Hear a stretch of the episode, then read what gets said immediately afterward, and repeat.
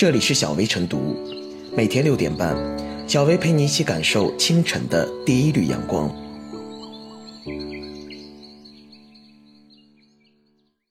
本期导言：近期，鸿茅药酒因为一场诡异的跨省抓捕，身处舆论漩涡。随后，国家药品监督管理局对此事件作出回应，要求内蒙古责成鸿茅药酒的虚假广告问题作出解释。已组织有关专家对鸿茅药酒由非处方药转化为处方药进行论证。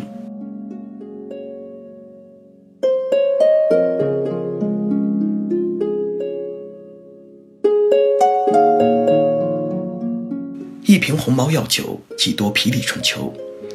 曹雪芹老先生早就熬过一碗万年老鸡汤，机关算尽太聪明，反误了卿卿性命。此事用来作为时下火热的鸿茅药酒事件的总结陈词也非常妥帖。跨省追捕的故事本是路人皆知的醉翁之意，没曾想却搬起了石头砸了自己的酒。据不完全统计，鸿茅药酒广告曾被江苏、辽宁、山西、湖北等二十五个省市级食药监部门通报违法，违法次数达两千六百三十次，被暂停销售数十次。但是，内蒙古食药监局作为监管部门和广告批文核准部门，却一路为鸿茅药酒开绿灯。十年违法没人管，一招小吐槽被拘留，这样的反差，起码不是地方法治生态的荣光。说鸿茅药酒是毒药，当然有放大夸张的嫌疑，但民事领域能解决的问题，为何用刑事手段介入？这种急吼吼的姿态，传递的究竟是怎样的个案公平？鸿茅药酒是酒还是药？估计很多人也是直到二零一八年四月十三日才恍然惊觉，这款有事没事喝两口的保健品是一种非处方药。有几个数字挺耐人寻味：二零一六年，鸿茅药酒在电视广告投放额前十名中排名第一。而根据央视研究媒介持讯的数据，二零一六年，鸿茅品牌在电视广告中的投放额为一百五十亿元。这些熟悉的操作，与前段时间处在风口浪尖的沙普爱思不谋而合。有钱砸广告，顶多是个经营理念问题，算不得原罪。不过，违法广告一路畅通，如入无人之境，这就叫人百思不得其解了。二零一五年九月一日，新广告法实施，鸿茅药酒先因明星代言，成为上海市查处首例广告违法案件。二零一六年一月。又因广告违法一百一十八次严重违法，被重庆市食药监局通报。然而，就在二零一六年一月至十月间，内蒙古食药监部门一如既往地为鸿茅药酒批准二百六十九个广告批文，对其在广告违规上的劣迹斑斑视而不见、听而不闻。一家被十省市十八次采取暂停销售的行政强制措施的企业，在涉嫌广告违法问题上可谓臭名昭著。竟能畅行无阻地获得数百个广告批文，地方警方就没有嗅出其间的诡谲。然而，直到近期媒体对这起民事纠纷形式化的事件进行报道讨论时，这个广受各界质疑的公司却还在收割荣誉。四月十三日，内蒙古鸿茅国药股份有限公司董事长鲍洪生获得二零一七内蒙古年度十大经济人物。俗话说。是药三分毒，鸿茅药酒每天两口的诉求，让人联想到网友曾评选出的神药界四大天王。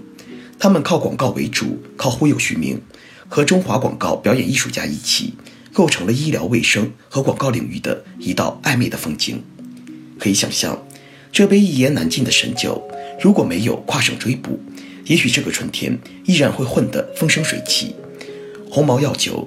作为一款甲类非处方药品，其违法广告背后，真正被忽视的是无数中老年群体的用药安全问题。线下舆情汹涌，食药监管、司法及监察部门恐怕不会袖手旁观，揪出护身符，扯下遮羞布，相信只是个时间问题。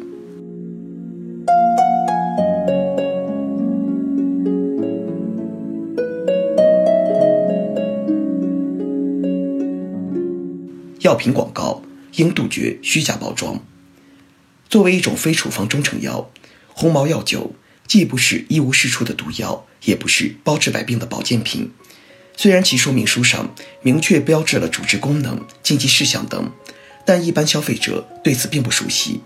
如果通过广告宣传不断弱化药品属性，强化保健功能，就会模糊药品与保健品的边界，对消费者产生误导。据悉，国家药监局正在组织对红毛药酒由非处方药转化为处方药进行论证。无论论证结果如何，红毛药酒不是酒，而是药的概念必将强化。红毛药酒在广告投放排行榜上名列前茅，甚至被称为医药广告界的天王。红毛药酒每天两口，成为一句耳熟能详的广告语。江苏、辽宁、山西、湖北等二十五个省市级食药监部门都曾通报其广告违法。据不完全统计，违法次数多达两千六百多次。被暂停销售数十次。既然是药品，就有严格的剂量要求，也有特定的饮用人群。广告法明确规定，药品广告不得有表示功效、安全性的断言或者保证。药监局此次也强调，要严格按照说明书中规定的文字表述审批药品广告，不得超出说明书的文字内容，不得误导消费者。用保健品的广告模式来宣传药品。既违背了法律规定，更是对公众健康的严重不负责任。问题是，这种夸大药品疗效的宣传，严重欺骗和误导用药者的广告，并非仅此一家。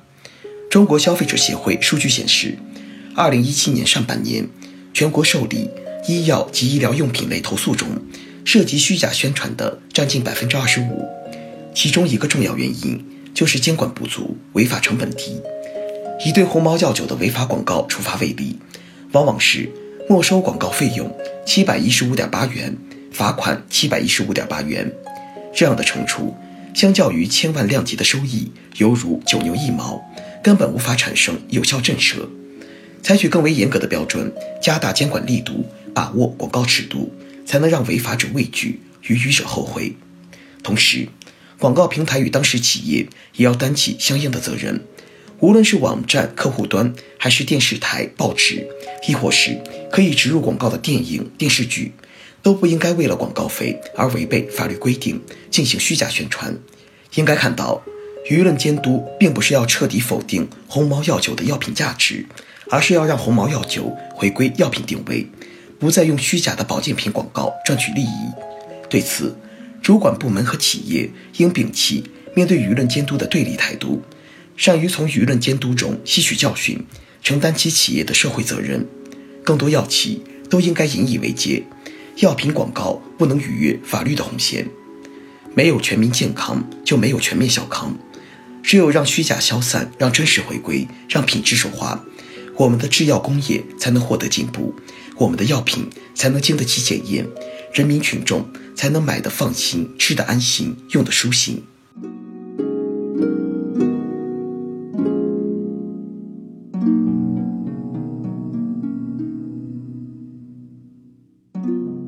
最后是小微复言。最近，红毛药酒成了舆论关注的焦点。面对质疑，企业有责任对近五年来各地监管部门处罚其虚假广告的原因及问题，以及对社会关注的药品安全性和有效性情况作出解释。唯有以事实为依据，以法律为准绳，并及时公布进展，才能真正回应公众关切。与此同时，药品监督管理部门应落实属地管理责任，严格药品广告审批，加大监督检查，不再让虚假广告误导消费者。